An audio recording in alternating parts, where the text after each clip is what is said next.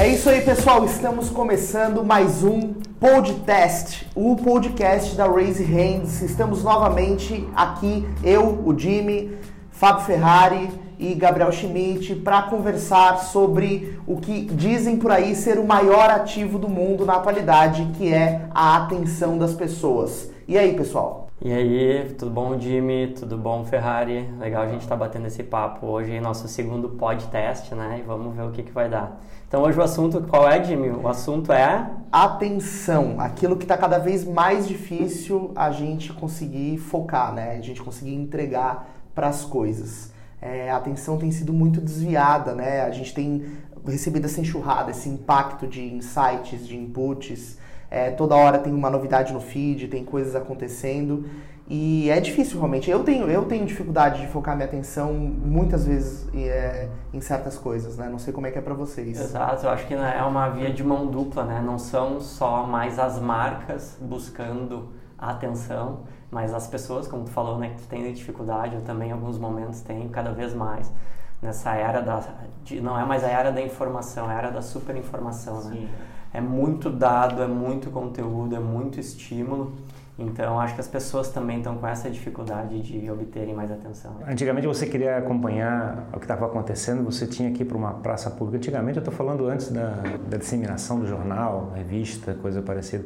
Tinha que ir para uma praça pública para saber, ou uma, um comércio, para poder saber o que está acontecendo no mundo. Assim, você não tinha muito acesso à informação, você tinha que chegar e depender das pessoas para pegar a informação. A mídia impressa, a mídia, a televisão e coisa parecida começaram a fazer um processo de disseminação da informação de tudo que está acontecendo no mundo. Questão de 20 anos atrás, a gente ficava louco para tentar saber o que estava acontecendo, pegava o jornal de manhã cedinho, começava a olhar o que estava acontecendo, abria, ligava a televisão cedinho para verificar como é que estava a previsão do tempo, como é que estava o que aconteceu na noite anterior ou coisa parecida para chegar e estar tá informado no trabalho. E agora a gente está numa situação que está ao contrário dessa situação. A gente está numa situação onde tem tanta informação, mas tanta informação que o nosso problema principal é saber como é que filtra essa informação. Exato. Se tu for pegar, se a gente for ver essa curva histórica, né, dessas camadas de informação a que a gente era submetido a estímulos, a gente não, né? Nossos pais, nossos avós, mudou muito, né? Vamos pegar o que o Ferrari falou, os primeiros meios de comunicação, né? Antes tu tinha uma rádio, né? Um jornal, um impresso. E se for ver, só para esses dois, ou só o jornal, tu tinha muito menos notícia do que um jornal hoje. Da mesma maneira a rádio, né? Hoje quantas rádios a gente tem? Imensurável esse número, hoje as rádios online e tal.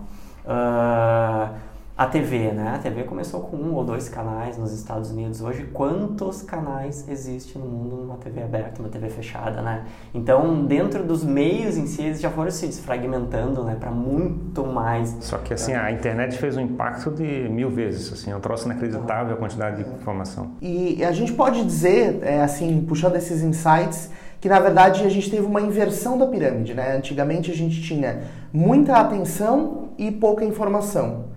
E aí agora a gente te, continua tendo a mesma atenção que tinha, a mesma quantidade do ativo atenção, mas tem muito mais informação do que a gente é capaz de consumir. Sim. Então a, a, pirâmide inverteu. Virou... o caso da caixa de e-mail. Você chegava e tinha a tua caixa convencional de e-mail, de, de, não de e-mail, de cartas mesmo. Chegava em casa, você ficava até feliz de ter recebido uma carta de alguém, até uma conta vinha pelo correio, você chegava, ficava animado, pô, uma, uma, uma conta, ou fatura do, do cartão, Sim. ou coisas assim.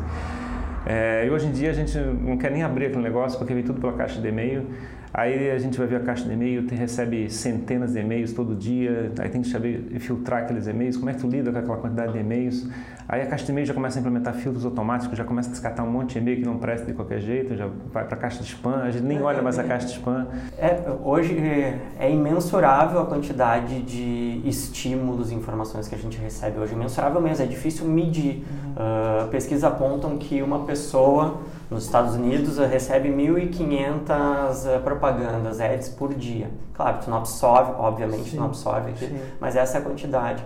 Ou então os estímulos são ínfimos. Se a gente for pôr na, começar a falar sobre eles, cara, é som, é mensagem, é vídeo, é push, é WhatsApp, é grupo WhatsApp, é publicação, é lançamento, são os e-mails, são novas postagens, então é muita coisa, né? E como o Jimmy falou, essa pirâmide se inverteu, mas teve uma coisa que não mudou, que é a nossa capacidade cognitiva de absorver toda essa informação, né? A gente não, não evoluiu ou não mudou ou não se adaptou uh, no mesmo ritmo exponencial do que as informações aumentaram, né? Se falava antes na era da informação e do dado, agora já se fala na era da superinformação, né? Então, e, e, agora, qual é a informação que a gente está querendo consumir? Essa é uma excelente pergunta, né, Ferrari? Porque eu estava pensando, hoje é difícil, às vezes eu estou lendo, sei lá, um artigo sobre um conteúdo que me interessa muito na internet, um artigo pequeno, uma notícia, e aí quando eu estou na metade, eu, não, eu recebo uma notificação do WhatsApp ou alguma coisa acontece e eu não termino de ler. Então, é, as pessoas elas acabam deixando as coisas pela metade, porque vem outra coisa e te arranca daquilo que você está fazendo. E linkando com essa tua pergunta, né? Qual é a informação que a gente quer consumir? Eu acho que o ponto é a gente perdeu o controle sobre o que a gente quer consumir. Porque os canais não nos deixam. Eles impõem, de certa forma, né? É, onde a nossa atenção tem que focar. Então, ah, eu quero consumir um conteúdo sobre o meu hobby, eu amo isso, eu vou ler uma notícia sobre aquilo. Se eu não coloco meu celular em modo avião, ou se eu não imprimo e vou ler num quarto fechado e deixo meu celular... criar alternativas é. hoje para conseguir consumir a informação, digamos, da maneira uh, correta, da maneira ideal. Né? Mas acho que o elemento principal que eu poderia chamar é o fato da necessidade de aprovação dos teus pares, das pessoas. A gente é um ser animal extremamente social a gente busca a aprovação das pessoas, a gente busca de satisfação de, estar tá ajudando as pessoas que estão em volta da gente. A necessidade que a gente tem é de estar tá envolvido com essas pessoas que estão próximas da gente. Então o ponto é, a gente assistia telejornal, a gente via jornal, lia o jornal e coisa parecida, era para tentar, ou até ver uma novela, por exemplo, você chegava no dia seguinte e tinha um assunto para conversar com outra pessoa. A necessidade de você é, ter uma cultura compartilhada é que induzia as pessoas a buscar informação e estar tá antenado do que está acontecendo. Então, o ponto principal que eu vejo é que a gente consome a informação com o objetivo prático de ter é, informação na cabeça para poder conviver com as outras pessoas. O que talvez a internet e os meios digitais provocaram é um aumento da capacidade de fazer isso distante. Então a gente tem agora comunidades que são virtuais, que não necessariamente ficam dentro do espaço físico. Uhum. Então a gente começa a desenvolver, por exemplo, um hobby, é, digamos, muito específico, e vai começar a discutir com gente da Lituânia porque o cara também tem o mesmo hobby que você, Exato. coisa que você não conseguia fazer antes. Uhum. Então, mas de qualquer maneira continua sendo a mesma lógica. A gente está fabricando comunidades que seguem aquele tipo de conceito, aquela ideia, ou aquelas informações, as novidades acontecendo daquele, daquele nicho de mercado. E o que permite, através do processo da internet, é, é ter um long tail, né? Um, uma cauda longa de alternativas de de especialidades de informação a ser trabalhadas. É, isso é muito, muito pertinente, né? É, a gente tem acompanhado, tem visto muito como na internet criaram-se comunidades de tudo que você possa imaginar. Então, você quer falar sobre finanças, existe uma comunidade criada que fala disso. Você quer falar sobre aeromodelismo, existe. Você quer falar sobre culinária, também existe. Então, as pessoas elas estão é, criando grupos com interesses em comum isso aconteceu naturalmente e o melhor de tudo, que isso acontece sem fronteira, como Ferrari citou, né? Então eu tô aqui, eu gosto de uma mesma coisa que alguém na Lituânia gosta, o link tá feito, ou seja, não tem essa, essa barreira. E aí é que vem o grande desafio das marcas, eu acho, nesse contexto, né? Porque num ambiente em que você tem uma sobreposição de informações, ou seja, é, eu acho que devem estar surgindo acumuladores de informação, aquelas pessoas que consomem, consomem, consomem e não conseguem colocar em prática, passam dias a fio consumindo. Como tem uma necessidade de chegar e estar informado e você está pronto para ter uma relação é, com qualquer outro ser humano que encontrar na, na vida, você tenta fazer uma busca de informação aberta. Tudo que aparecer na tua frente você tenta consumir. Então você tem um conceito muito raso de cada uma das áreas que você pesquisou e acaba não sendo especialista em nada e não, não está realmente informado absolutamente de nada. Fica simplesmente sobrecarregado de informação e estressado porque não está conseguindo lidar com aquilo. Esse talvez seja o dilema da nossa vida atual. Sim. Porque não, a gente não tem mais essa habilidade de conseguir é, lidar com a quantidade de informação que está chegando. É, e aí as pessoas acabam se blindando em, em bolhas, né? Acabam criando suas próprias bolhas ali, vivendo naquele contexto. E como é que vocês acreditam que as marcas hoje podem lidar com isso da melhor maneira possível, assim? Uh, buscar um pouco mais dessa atenção do, do, seu público, do seu usuário, do seu target? Acho que o primeiro ponto é a questão da, do, do, da cauda longa. É, historicamente, a gente tinha um processo de massificação provocada pela TV e pelos jornais. Então, tinha uma massa de, de, de, de gente que consumia a mesma informação o tempo todo. Era um, tipo uma novela da Globo, por exemplo, a novela das oito. Era uma, era uma coisa só, todo mundo assistia aquele programa, todo mundo falava daquele assunto no dia seguinte. Então existia um processo de, é de massificação muito significativo. O que está acontecendo nesse processo é que as pessoas estão saindo desse conceito eh, de massa e estão conseguindo localizar na cauda longa várias especialidades onde estão é, se, se, destacando, estão conseguindo aprender. Tem um negócio bacana é que as pessoas acabam descobrindo as suas verdadeiras naturezas, né? Elas não são impostas é, em determinado contexto, por exemplo.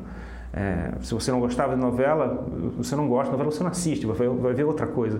Talvez no passado só tinha o canal da Globo disponível para assistir, então tu assistia a novela porque era obrigado.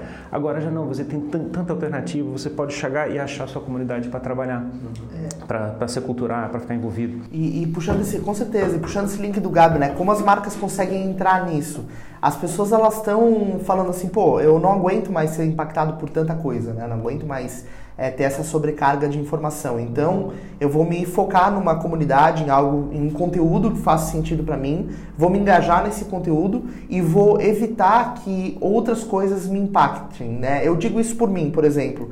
Eu é, me descadastrei de um monte de newsletters que eu recebia porque aquilo foi deixando de fazer sentido. Então, eu falei, cara, todo dia eu recebo um e-mail desse local, dessa empresa ou dessa marca, eu não, não tenho mais necessidade de receber isso. Eu quero limpar um pouco o meu, meu meio de campo, né? E aí eu vou conseguir focar mais a minha atenção no que importa. Uhum. Só que isso é, proporciona um processo de seleção natural, uhum. no sentido de para quem eu quero destinar a minha atenção. Exato, tu te torna muito mais seletivo, né? Exatamente. E esse, e esse é o ponto, é o grande desafio, a a dor das marcas é exatamente isso, é lidar neste terreno onde né, o teu público, o teu target, o teu usuário, o teu cliente tem tantas opções e ele também está fazendo este processo seletivo, né? Ou a sua marca, ou a sua mensagem, entre tantas outras que estão gritando, literalmente Sim. gritando, estão te bombardeando e tu tem que lidar com, com esse cenário. Uh, eu li recentemente, comecei a ler o livro do Richard Dawkins, que é um livro bem legal, que é O Gênio Egoísta, até tomei umas notas aqui para trazer. E, de novo, não consegui dar atenção 100% para este livro, né, que é o, a gente estava falando dias atrás que a gente gosta muito de ler, o Ferrari gosta também, o Jimmy lê bastante, mas a gente, até livros está difícil a gente despender a nossa atenção 100% com o livro. Mas eu li alguns trechos do, do Richard Dawkins e esse livro, O Gênio Egoísta, ele fala principalmente assim desse entendimento do comportamento humano focado mais na atenção, né? E ele fala que o ser humano ele tem, né, nesse gene, algo que de fato é muito egoísta.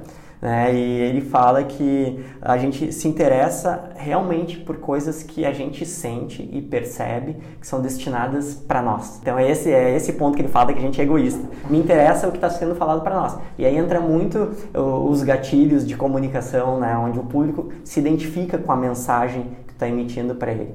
Ele fala que nosso cérebro, entre tantas coisas, uh, tem três funções principais dentro dessa lógica dele aqui e que ao longo da nossa curva de evolução a gente adaptou, evoluiu e aperfeiçoou três capacidades, que são elas que é o excluir, o distorcer e o generalizar. Que o nosso cérebro ao longo da evolução precisou dessas três características, né? Eu preciso excluir informações para mim conseguir processar meu cérebro. Imagina tu, na, tu numa estrada.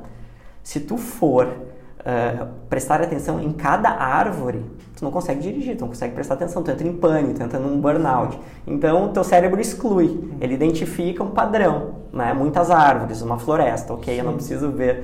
Né? Vamos pensar os sons aqui, a gente está conversando e a gente está prestando atenção entre nós. Mas se a gente for prestar atenção um pouco, a gente observa outros sons, o som da nossa respiração.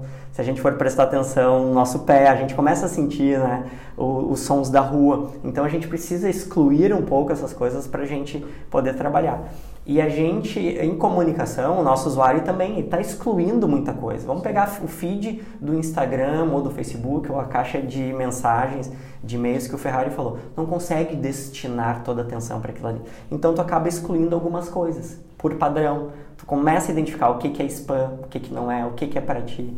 E ele fala também que a gente distorce algumas coisas para conseguir ter um processo de assimilação. Por exemplo, uma praça de alimentação do shopping. Todos nós aqui já fomos várias vezes a um shopping. Então a gente já tem padrão como funciona. Então tu acaba excluindo algumas informações. Tu não começa a prestar atenção em todas as lojas do shopping, todas as escadas rolantes. Tu cria um padrão para justamente conseguir focar, ter a tua atenção em coisas que tu que tu precisa. E também o generalizar. E aqui eu tenho uma, uma questão legal para nós, enquanto comunicação propaganda, que a gente generaliza algumas coisas. Um exemplo, a gente vai num, num final de... num verão no shopping, tu vê várias promoções, tá? Então tu generaliza, pô, se estão fazendo promoção aqui, essa promoção não, não serve. A outra loja também está fazendo. Tu cria um padrão em cima de uma repetição que algumas marcas fazem. Vamos pensar celular. Uh, há uns anos atrás, quando a Apple lançou a câmera de não sei quantos pixels, aquilo fez sentido. Uhum. Hoje, tu falar daqueles mesmos pixels já não é mais diferenciado. Já não é mais diferenciado, tu já generalizou, tu já sabe que aquilo uhum. já existe, já há um padrão para aquilo. Então é esse, é um pouco desse ponto, eu falei de forma bem resumida que ele fala assim, essas divisões que a gente usa, né, o nosso o cérebro humano tem para conseguir assimilar a informação. E nós, enquanto comunicadores, precisamos entender um pouco quais são esses gatilhos mentais para trabalhar uma comunicação mais efetiva. Vamos pensar um caso de um restaurante, por exemplo. É, você iria num restaurante por que razão? Um determinado restaurante.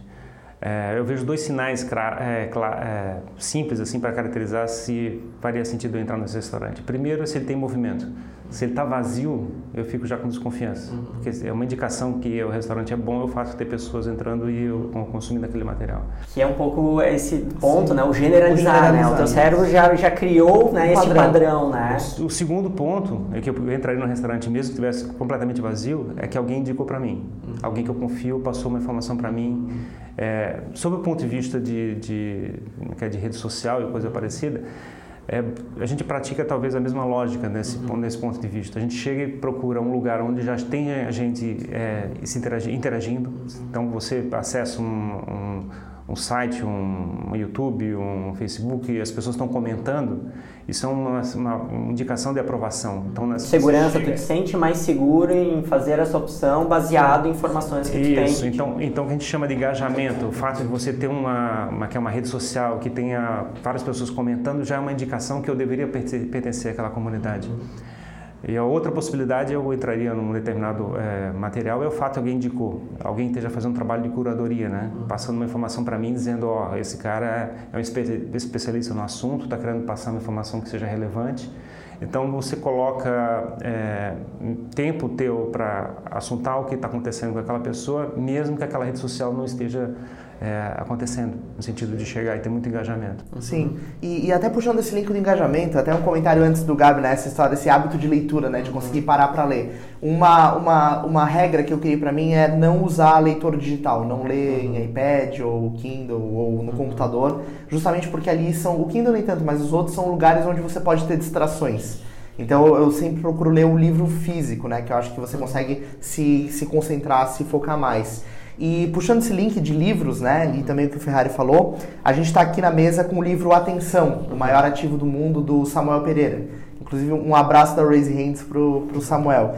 E tem um dos tópicos que ele coloca aqui que é, é não existe conteúdo longo, existe conteúdo chato. Uhum. E, e tem muito a ver com essa questão do que o Ferrari comentou, né? De que eu vou destinar atenção mesmo que aquilo não esteja produzindo tanto conteúdo, aquilo não esteja tão ativo, digamos assim, né? Como vocês entendem essa questão do tipo, ah, é, tem essa discussão, conteúdos muito longos na internet não engajam, as pessoas não param para assistir muito tempo. É, e, e, a defesa que é feita aqui é, não, na verdade é porque esse conteúdo não teve a capacidade de engajamento que poderia. Então, você consegue sim fazer uma pessoa parar por 40 minutos para te ouvir, se o que você estiver falando fizer despertar o interesse nela. É, essa relação de tempo e engajamento, né? Uh, eu concordo em partes e discordo em partes dessa parte, assim, de o conteúdo longo só não leva ao engajamento, de fato, quando ele não é bom. Eu acho que sim... Uh, o, o, conteúdo longo ele pode gerar um interesse, né? Se de fato ele tipo, se conectar contigo aquilo fazer sentido, mas tem conteúdo que é longo, mesmo sendo bom, ele é muito longo. Vamos pegar o Medium, uma plataforma de texto e, e de artigos que, que entrou no Brasil faz uns três anos, né? Que tinha essa essa prática dos textos maiores, uma abordagem mais densa. Eu acho que cada caso é um caso, tem que mensurar um pouco, porque de fato, às vezes o usuário está muito engajado, ele está muito interessado no teu conteúdo, mas ele simplesmente não tem tempo. Né? Vamos pensar um bom documentário que a gente está assistindo, né? Ele pode ser muito pertinente a ti, tu te interessar no assunto, tu mergulhar naquilo e tu gostar, mas simplesmente tem que fazer outras coisas, porque o nosso tempo ele é escasso, né? Ele, o nosso tempo a gente não consegue dar elasticidade para o nosso tempo. Né? Então, eu acredito que sim, há casos e casos em que um conteúdo longo ele vai te engajar, mas eu acho que às vezes tem conteúdos longos que tu poderia resolver ele em conteúdos mais enxutos. Né? Então acho que é também fazer um equilíbrio. E também uma dica para as marcas e para a produção de conteúdo é tu testar. Horas tu testa um conteúdo mais denso, mais longo e vê como aquilo performou, como aquilo se conectou com o teu público. E horas eu acho que tu tem que fatiar o conteúdo e tu fazer um exercício de fato de resumir, respeitar também um pouco o tempo do teu, do teu usuário, do teu leitor. Então a caso e caso. Eu acho que não há uma resposta pronta para isso, mas tem que testar. É, a tentativa, por exemplo, um, um programa é, de televisão longo, ou um filme, ou um, uma série de, do Netflix, por que, que a gente gasta tanto tempo assistindo aquilo? É, ou a gente recebeu aqui indicação de uma pessoa, é, ou as pessoas estão falando sobre, muito sobre esse assunto, ou tem uma estratégia própria do Netflix de chegar e fazer uma promoção daquilo. Uhum. O que, que ele bota? Ele bota um trailer, um teaser, uma provocação, alguma coisa que faça uma, que é uma, você ficar engajado com aquele, com aquele conteúdo e de forma antecipada, no sentido de procurar o que, tá, que aquela informação é, vai, vai ser passada através da, é, é do seu conteúdo longo. Então, é, o conteúdo longo ele é mais difícil de ser consumido porque a pessoa já tem que estar com o coração envolvido dentro daquele, daquele, daquele conteúdo.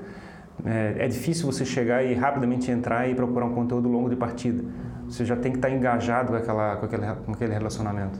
É, eu concordo perfeito, assim, tentando até ilustrar ou exemplificar uh, o que o Ferrari está dizendo. Talvez numa tentativa de tu iniciar com conteúdos mais densos, eu faria o contrário. Começa com conteúdos menores, vai criando a conexão com esse teu público, né, marca cliente, marca consumidor, e aí tu vai, tu vai sentindo se dá para estender, se dá para ter em alguns momentos uma abordagem maior. Né? Por isso que eu digo, não, não há uma resposta pronta. Acho que cada caso é um caso. E de fato, vai ter uh, leitores, vamos pensar no blog, que eles estão consumindo o teu conteúdo, teu longo conteúdo, teu conteúdo mais denso. Mas vai ter momentos que este mesmo leitor, por mais interessado e por mais que ele te conheça e por mais que ele já te validou, vai ter momentos que ele não vai ter o tempo, né? Ou às vezes até não vai ter a paciência naquele dia, naquele momento, de consumir o teu conteúdo mais mais denso, e, né? E então... potencialmente vai salvar para ver depois uhum. ou coisa do tipo, né? É, essa é uma bandeira que a gente tem levantado muito aqui na, nesses papos da Raise Hands e nas nossas atividades é, é como fazer as pessoas realmente prestarem atenção num conteúdo, como gerar esse ambiente de senso de comunidade e de, de uma atenção focada em algo uh, específico, né? E na, na minha visão, isso tem muito a ver com a capacidade que você tem de produzir um conteúdo que entregue o maior valor possível, né? Que realmente é, instrua. E tem até aquele ponto que a gente já bateu alguns papos falando sobre ou o conteúdo ele entretém ou ele é útil. De preferência os dois, né? De preferência os dois. Quando ele reúne as duas coisas, é, isso fica melhor ainda. E olhando essa questão das, das comunidades, de todos esses, esses ambientes que existem separados por temática, né? Uhum. Se a gente for fazer, fazer um link com antigamente, sei lá, a internet ela virou uma, uma grande barça uhum. onde as pessoas ficam discutindo sobre os tópicos do índice dela de forma separada, né? De forma espalhada. E as marcas elas têm que tentar entrar nisso, né? Porque na verdade essa vontade de gerar comunidade é algo que parte muito do público. Não adianta a marca querer fazer isso se ela não entender como as pessoas querem que isso seja feito. É, é, é, mais sobre as pessoas, né? Exato. Na realidade, é um ponto bem relevante. A gente não sabe exatamente o que faz as pessoas ficarem engajadas com o conteúdo. A gente tenta e testa algumas hipóteses e tenta descobrir na prática se aquele, aquela comunidade se desenvolve em volta de determinado assunto. Teve um tempo atrás alguém chegou e botou uma postagem, por exemplo, de uma foto eh, de um vestido que estava com uma iluminação diferente e a pessoa ficou brigando se a cor da, do vestido era, era branco ou prateado ou coisa parecida. Uhum. Não sei se vocês... Eu lembro, eu lembro disso. E o que deu de assunto para aquele, aquele negócio. Então, ah, por incrível que pareça, as pessoas estavam buscando um dilema, um, uma brincadeira, alguma coisa assim para ficar envolvido, alguma coisa que entreteve as pessoas, é uma coisa bacana. E a gente não consegue planejar isso. Da mesma forma, as, as, estratégias de meme que o pessoal faz na internet, de chegar e fabricar é é, desenhos até tão mal feitos que fazem provocação ou coisa parecida, para induzir é, é é, conversas, até conflitos com outras pessoas. É, um, é, um, é uma estratégia de chegar e fazer as pessoas desenvolverem um senso de comunidade e é, é que é, identidade ao mesmo tempo, de participar de uma comunidade. É, e não tem mais assim são coisas que não tem controle são coisas que acontecem. isso, isso que eu ia falar né? você não tem controle algum sobre isso. Na verdade o posicionamento da marca e das pessoas que querem construir uma audiência gerar uma comunidade etc é produzir o melhor possível gerar o máximo de valor possível e testar experimentar. Tá em constante movimento e principalmente ouvindo né? Eu acho que a gente está no momento que e aí tem tudo a ver com atenção. Se você quer a atenção de uma audiência se você quer que, que alguém que uma pessoa se engaje com você você, você também tem que ouvir o que ela tem para dizer, né? Ninguém vai te dar atenção por nada. Você não, não vai parar para prestar atenção se você não entender que aquilo tá também disposto a entender o que você quer. E, e, esse que é o grande link, assim, acho que talvez uma das únicas, é, algo mais próximo de uma certeza que a gente pode ter sobre tudo isso é, se você não gerar algo que impacte positivamente e não estiver disposto a ouvir o que as pessoas têm a dizer sobre isso, você nem pode entrar no jogo de gerar uma comunidade, você não vai conseguir, você vai ficar falando sozinho, né? Agora, se isso vai funcionar, como isso vai funcionar, ou o que as pessoas querem consumir é algo que você verdadeiramente só descobre fazendo. Senão, não tem como saber. É, e o grande elemento é você descobrir rapidamente é, a forma certa de fazer isso. Então, é, microconteúdos, pequenos conteúdos que chamem a atenção da pessoa é, de forma é, barata, no sentido de ter tempo da pessoa. É, são estratégias que você pode praticar para é, questão de dias descobrir o que, que faz as pessoas é, se envolverem com o que você está produzindo como conteúdo. É. é são, esses processos têm que ser muito rápidos para poder você descobrir é, se você está conseguindo atração, está conseguindo uh, fazer as pessoas estarem é, envolvidas no que você está construindo. Perfeito, perfeito. É legal que a gente também fala muito né, em gerar hipóteses, uh, testar, retestar, afinar, calibrar um pouco a comunicação, eu acho que a gente está tá muito certo nesse ponto, porque a gente também olha do lado de fora e a gente vê muita gente buscando respostas, seja para atenção, seja para audiência, seja para estratégias de comunicação. E quando tu vê essas pessoas buscando essas respostas, tu nota um imediatismo, às vezes de clientes, né? às vezes de pessoas que, que querem movimentar suas marcas uh, em busca da fórmula pronta. Né? E hoje um, dos, um grande erro é acreditar que há uma fórmula pronta para conseguir obter atenção.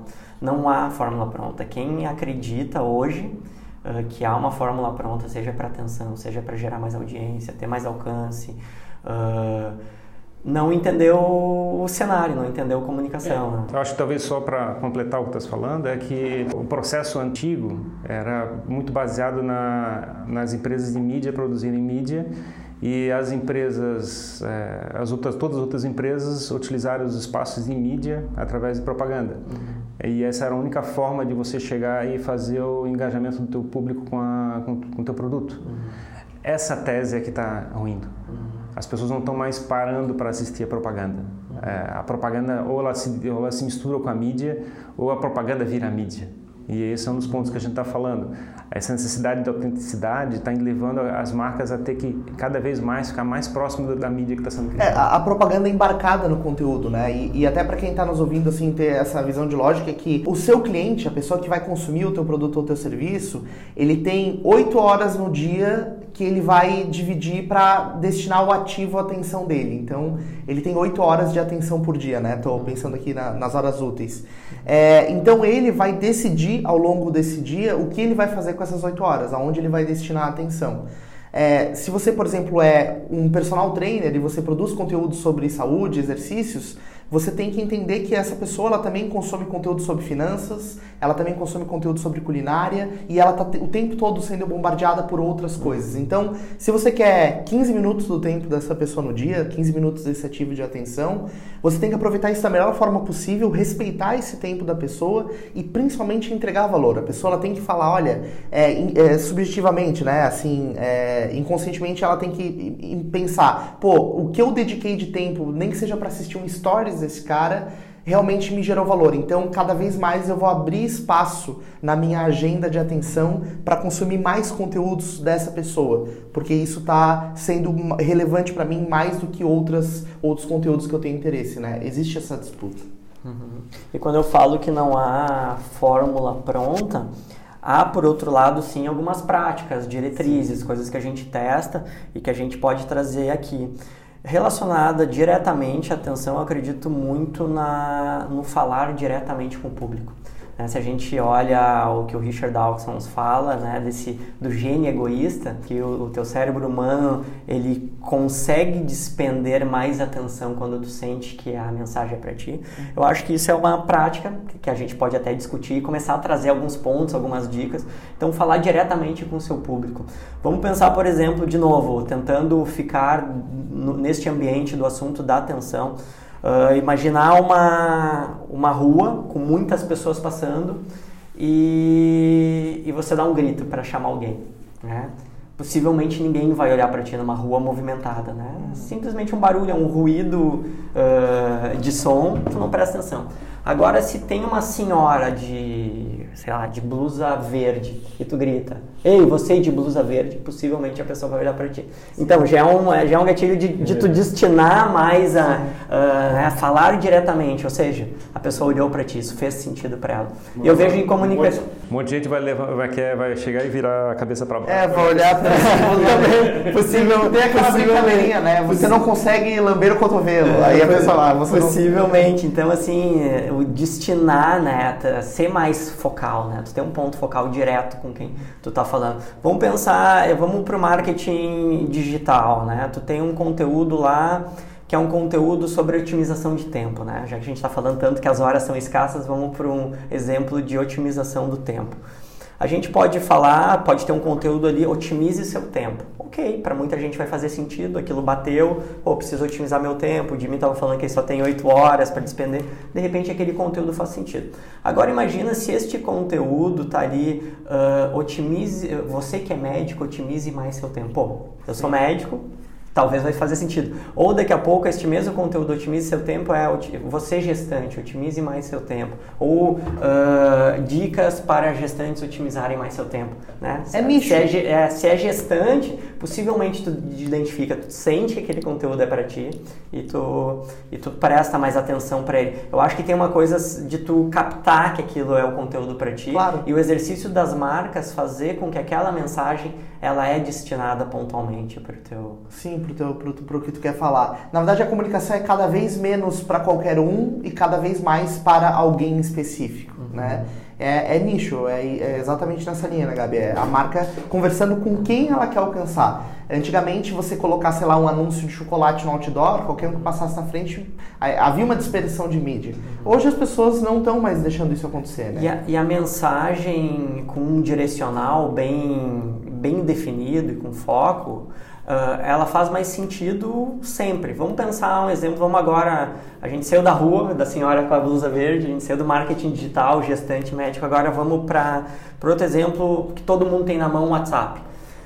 Um amigo vai te mandar uma música para tu assistir. Ouçam essa música aqui, só que ele mandou no grupo. O grupo tem 30 ou 40 pessoas lá possivelmente essa, essa mensagem vai passar em branco. As pessoas, você não vai ouvir essa música. Agora pensa uh, esse amigo te mandando pessoalmente. Ferrari, Jimmy, dá uma olhada nessa música. Olha esse som que legal. Uhum. Possivelmente tu vai parar para assistir, porque a mensagem foi para ti, ela foi direcionada. Sim. E eu acho que a comunicação nesse sentido da atenção tu dá de fato mais atenção, literalmente, para quando a coisa ela é direcionada para ti. E, né? e, faz com que a atenção seja recíproca, né? Uhum. Pô, essa pessoa parou para falar comigo, seja uma uhum. pessoa ou uma marca. Então, eu vou parar, é, é, é uma reciprocidade eu parar uhum. para também ouvi-la ou entender o que, que isso está querendo me dizer. E daí eu acho que tem um ponto, a gente pode ir evoluindo agora nessas, nessas possibilidades de obter atenção, mas que eu acho que linka muito com esse falar diretamente com o público, é o conhecer o público, por mais batido que já esteja isso, né? Desenhe a sua persona, conheça seu público, entenda para quem você está falando. Parece algo muito já batido em comunicação, mas faz todo o sentido aqui.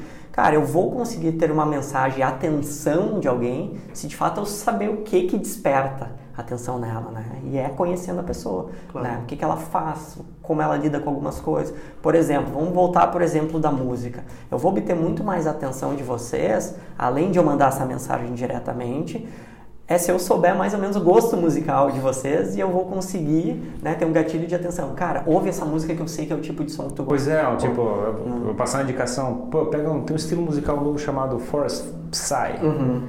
É, um, é um trance diferenciado. Uhum. Se eu passar para vocês, vocês vão escutar agora?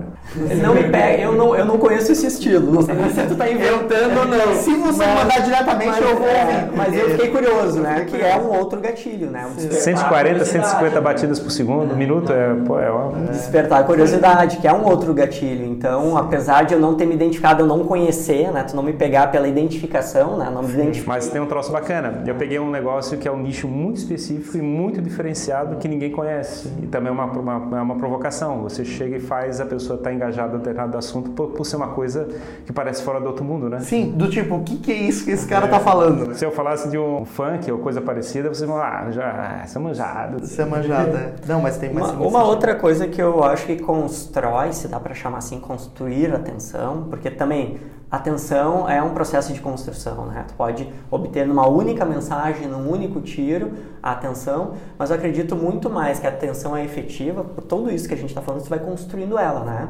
Um canal que tu segue há mais tempo, ele te pegou de alguma maneira anos atrás, tu resolveu seguir, tu confia naquele canal, tu gosta do conteúdo, então a tua atenção já está mais aberta, né? A tua antena já está mais receptiva a este Sim. sinal. Mas eu acho que tem uma, uma outra coisa que pega bastante em relação à atenção, é dedicação e foco. Tu te dedicar naquilo e tu ter um foco para aquela mensagem, né? Por exemplo, vamos pensar uma, uma conversa, uma conversa de bar, uma conversa num domingo de família. Tu despende mais atenção quando a pessoa está olhando de fato mais para ti, quando ela está se dedicando. Tu sente que a pessoa está dedicada a te ouvir, que é o que tu falou, Sim. ouvir também uh, e tá com foco para ti, né? Ela uhum. para, senta, olha para ti e vocês começam a dialogar. E tu vê que aquela pessoa tá te dando atenção. Sim. Então, tu dedicar, ter essa dedicação e foco também desperta a atenção do outro lado. Pô, essa pessoa tá dedicada para mim. É essa pessoa tá vindo com foco para mim, ou essa marca, essa mensagem, sim, ela tá fazendo. Sim, é, o gancho que eu dou para isso aí é o, é o defesa do engajamento, né? Você tá numa publicação na rede social, a pessoa faz um comentário positivo ou negativo e você dá uma resposta. Uhum. Você teve uma atenção dedicada pela pessoa. Uhum. É, eu acho que isso desperta muita atenção. Eu lembro que uns anos atrás, no Lula Palusa e no Reading Festival, que é um festival que acontece na Inglaterra, eles resolveram fazer uma pesquisa com o público após os festivais uh, acontecerem para entender um pouco o que, que, quais são os shows que chamaram a atenção, né, que fizeram a diferença. E através de pesquisas, as pessoas apontaram tais shows e eles foram ver o que, que esses shows de fato tiveram, o que, que aconteceu no palco neste momento para as pessoas terem uh, tido tanto interesse, gostarem tanto e ter despendido tanta atenção. E eles viram que foi exatamente isso, as bandas que se dedicaram no palco, Sim. que literalmente suaram, que entregaram. É, que se entregaram, que suaram a camisa, suaram o instrumento, né? E se dedicaram para fazer um show muito foda. Eu acho que isso faz sentido, né? Quando sente que a marca ela tá se dedicando para trazer aquela mensagem. É, e tá relacionado com a tese da, da autenticidade, né? Se você tá fazendo aquilo meio para cumprir tabela, isso. as pessoas percebem. Exatamente. Exato. E ninguém se engaja com isso. Mas legal, pessoal, acho que a gente teve vários insights sobre atenção no nosso podcast, coisas que vão talvez chamar a atenção do público, né? Que vão fazer a galera que está nos ouvindo olhar isso de uma outra forma. E, e, tomara que a gente tenha conseguido usar esse tempo das pessoas que nos ouvem para entregar algo relevante para elas. Tá né? falando em usar o tempo, de me lembrei de uma outra coisa que me ocorreu agora para complementar assim outras coisas que falam relacionado à atenção, eu acho que muito importante, e a gente já tinha falado no podcast anterior, que é o fazer sentido. Tem que ter relevância, né? Por mais que a pessoa esteja disposta a despender a atenção para a tua mensagem, para a tua marca, aquilo tem que fazer relevância, né? Tem que fazer sentido para ti. O Ferrari estava falando de uma música. Pô, se aquela música faz sentido pro meu gosto musical, ótimo, tu tem muito mais a minha atenção. Mas se não faz, tu não vai conseguir ter o gatilho. A gente tá falando das conversas, né, da mesa de bar, as pessoas que dão atenção. Ok, ela, a pessoa pode estar completamente disposta a te dar atenção. Mas vai chegar um ponto, se a conversa não fazer sentido para aquela pessoa, ela, ela sai, tu perdeu a atenção dela, né? A própria questão dos, dos shows, festivais que a gente estava falando, de o público prestar atenção. Aquela música tem que fazer sentido, tem que gostar daquela sim, banda, sim. tem que gostar daquele estilo, ou seja, aquilo tem que ter relevância para ti, né? Tu não vai, tu não vai destinar o teu tempo para algo que não faz sentido uhum. para ti, né? Tem que fazer sentido. Uhum. Mas legal, então, pessoal, acho que vamos ficando por aqui com o nosso podcast. Eu acho que a gente pode deixar as duas dicas de leitura. O Gabi citou um livro que eu acho que é legal. Sim, do e... Richard Dawson, né, que é o, o Gênio Egoísta. Perfeito. Né? Que ele fala muito desse o entender esse comportamento humano e por que fazemos o que fazemos. Legal. E claro, esse que está aqui em cima da mesa, o Atenção, o maior ativo do mundo do, do Samuel Pereira. Então ficamos por aqui com mais esse podcast. Continue nos acompanhando em todas as plataformas onde você quiser consumir a Raise Hands nós estaremos. Comente, né? Deixe seu feedback aí sobre esse material, sobre esse podcast. Estamos em quais plataformas de mídia? Estamos com o podcast em todas as plataformas de áudio, né? Spotify, Apple Podcasts, Google Podcasts e outras. Nas redes sociais estamos com conteúdos frequentes no YouTube, diários no Instagram, no Facebook e no LinkedIn. É isso aí, nos dê um pouquinho da sua atenção então para o nosso podcast. Uma gota de atenção sua por dia vai ser muito, muito boa pra gente. Tá ótimo. E nos vemos aqui nos encontramos novamente no próximo episódio do Podcast. Vamos ficando por aqui. Obrigado aí pelo papo a vocês, Ferrari e Gabi. Valeu, obrigado. time. Valeu, Ferrari. Obrigado, pessoal. E obrigado ao pessoal aí que está nos ouvindo. Valeu. Falou. Este podcast foi produzido e editado por Caio ZG.